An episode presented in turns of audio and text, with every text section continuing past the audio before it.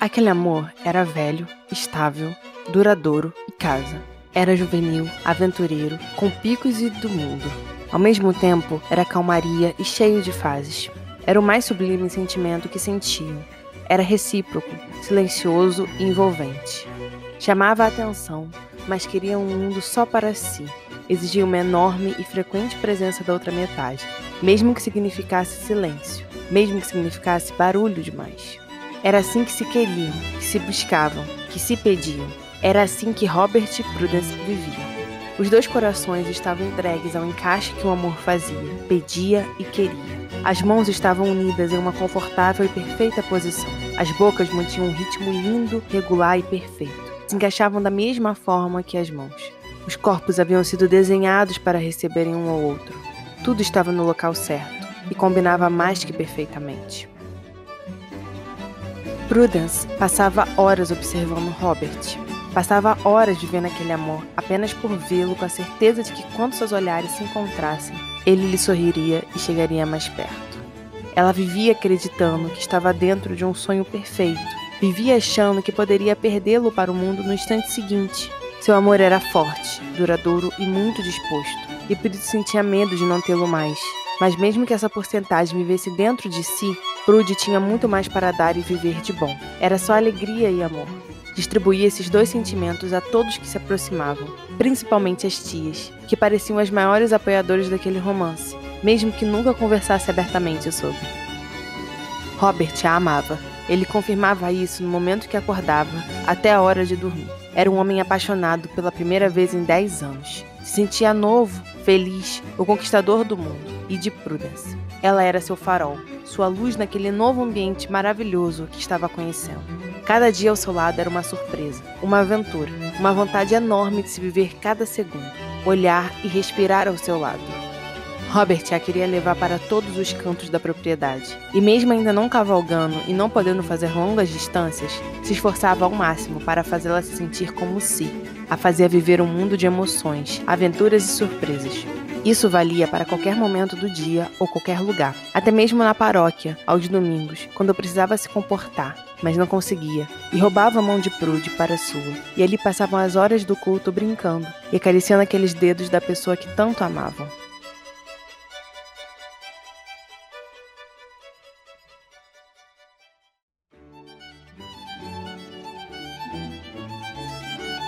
Eu poderia passar horas te olhando, que nunca me cansaria. Ela riu e o olhou rapidamente. Robert e Prudence estavam no grande corredor. Era quase hora de irem se trocar para o jantar, mas os dois ainda queriam compartilhar alguns momentos juntos. Por isso haviam sentado ali, perto de uma das enormes janelas, e passaram a observar o pôr do sol. Você só diz isso porque me ama. Sim, porque te amo. E te amo porque você é essa pessoa maravilhosa por dentro e por fora. Não aumente meu ego. Todos esses elogios diários estão me fazendo acreditar que realmente tem algum poder feminino dentro de mim. Você tem um poder feminino, que dou graças a Deus que é só voltado para mim. Robert a puxou e beijou sua testa. Não quero que ninguém conheça esse seu lado. Quero que o seu eu seja apenas meu. Um segredo. Um tesouro que me faz viver e sorrir todos os dias. Eu que deveria estar falando essas coisas. Você é o que mais conhece o mundo e Londres. É o que mais tem amigos e sociabilidades. E que agora sou o que mais quero fugir dessas coisas. Não pretendo voltar a Londres, apenas para resolver assuntos necessários, assuntos que precisam de mim. E seus amigos? Virão até aqui. Eles precisam conhecê-la. E será aqui que isso acontecerá. Você está planejando outra coisa, não é? Ele riu e assentiu. Sim. Sabe o que eu mais amo nisso tudo? É que eu já acordo com a expectativa das suas surpresas. Já acordo com vontade de tê-lo perto de mim, pois sei que passaremos um dia maravilhoso, mesmo que seja quase todo baseado no silêncio. E no escuro? Prudence olhou ao redor e riu. O sol estava sumindo. Logo o breu dominaria os aposentos sem as velas. Principalmente no escuro. É quando testo toda a minha confiança em você. Ah, é? Como? Quando você me dá a mão e me guia, posso fechar os olhos e me deixar levar, pois sei que você nunca me colocaria em perigo. Pois eu sou seu perigo. Prude riu e o abraçou. Você é meu paraíso. O pároco Peter tinha se tornado presença garantida em Ralston.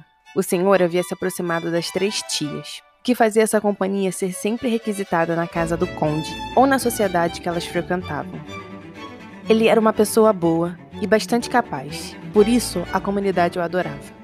E quando seu aniversário se aproximou, Ethel e Marigold tomaram a dianteira para fazer uma comemoração surpresa, o que foi apoiado por Aletia, por Prudence e por Robert. Ele queria ver as quatro felizes e sabia que se abrir mais para a sociedade local era uma boa forma de alcançar isso. E foi nessa situação que Robert se encontrou na manhã daquele sábado, cercado por decorações, comidas e arrumações necessárias para fazerem a festa em homenagem ao pároco Peter uma das melhores.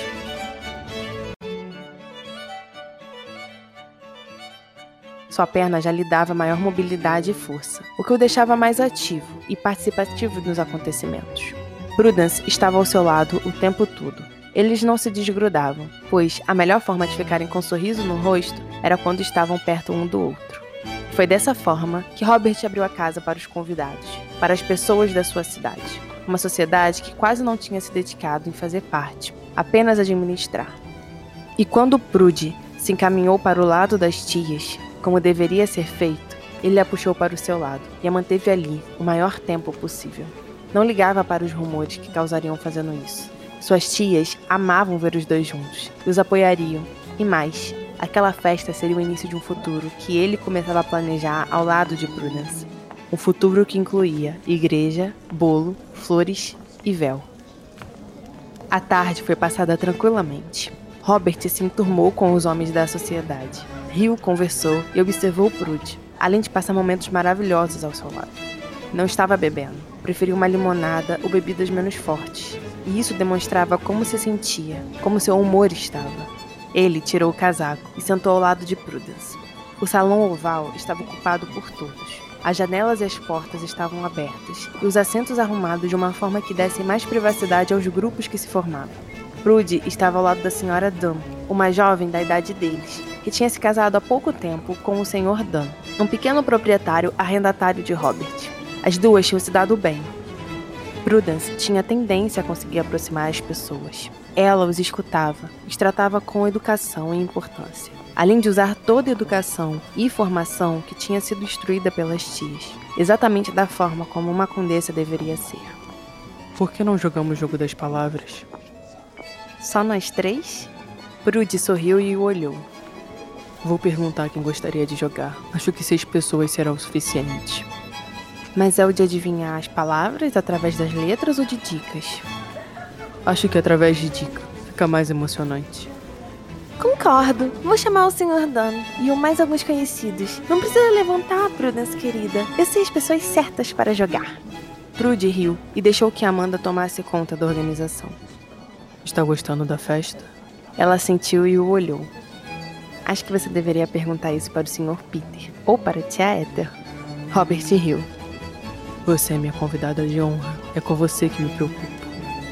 Pensei que eu já fosse de casa. Mas você é. Então por que sou a convidada de honra? Ele se aproximou e segurou a mão de Prudence. Não ligava se estavam sendo observados ou não. Porque eu te amo. Ela deu um sorriso mais brilhante que o sol. Mas quando foi respondê-lo, Amanda chegou trazendo o marido e as duas cunhadas. Eram meninas de 19 e 20 anos. As regras foram ditas e Robert pegou as peças do jogo. Cada um teria que indicar uma palavra por rodada. No fim, quem acertasse mais ganharia. Era um jogo simples, mas ainda assim bastante bom. Para cada palavra que deveria ser adivinhada, três eram colocadas na mesa para servirem como dicas. E caso ninguém conseguisse adivinhar, o ponto seria dado ao dono da palavra. Eles esqueceram a festa que acontecia no salão e focaram nas palavras. Se passaram quatro rodadas, onde Alice, a cunhada mais nova de Amanda, começou a tomar a dianteira. Prudence ia logo atrás com um acerto. Era a vez de Robert. Ele pensou repetidamente sobre qual palavra colocar no jogo. Queria algo que os deixasse confusos. E foi aí que ele teve a ideia perfeita e a colocou em prática. A primeira palavra apresentada foi verão, a segunda foi flores e a terceira igreja. Robert observou cada um tentar adivinhar. Ele sabia que estava fácil, mas justamente por ser algo óbvio que a margem de erro aumentava. Ah, já sei, já sei! Robert se virou para Alice e viu o sorriso vencedor em seu rosto. Diga. Casamento! Não pode ser. Casamento? Amanda parecia incrédula. Sim, sim, mana. Qual é o melhor momento para se entrar em uma igreja no verão? Casamento! Todos olharam para Robert. Ele olhou para Prudence rapidamente. Fez aquilo de propósito. Fez aquilo para mostrar que aquela palavra estava ligada a ela. E por fim, assentia com um sorriso para o resto do grupo.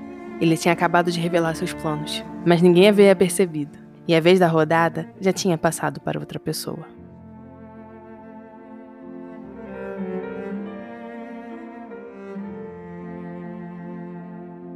Para mais informações sobre os livros físicos, e-books e sobre o podcast Chocolate História, acesse www.chocolatehistoria.com.br ou vá nas nossas redes sociais, no Instagram, arroba Elizabeth Margot e no Facebook, Elizabeth Margot.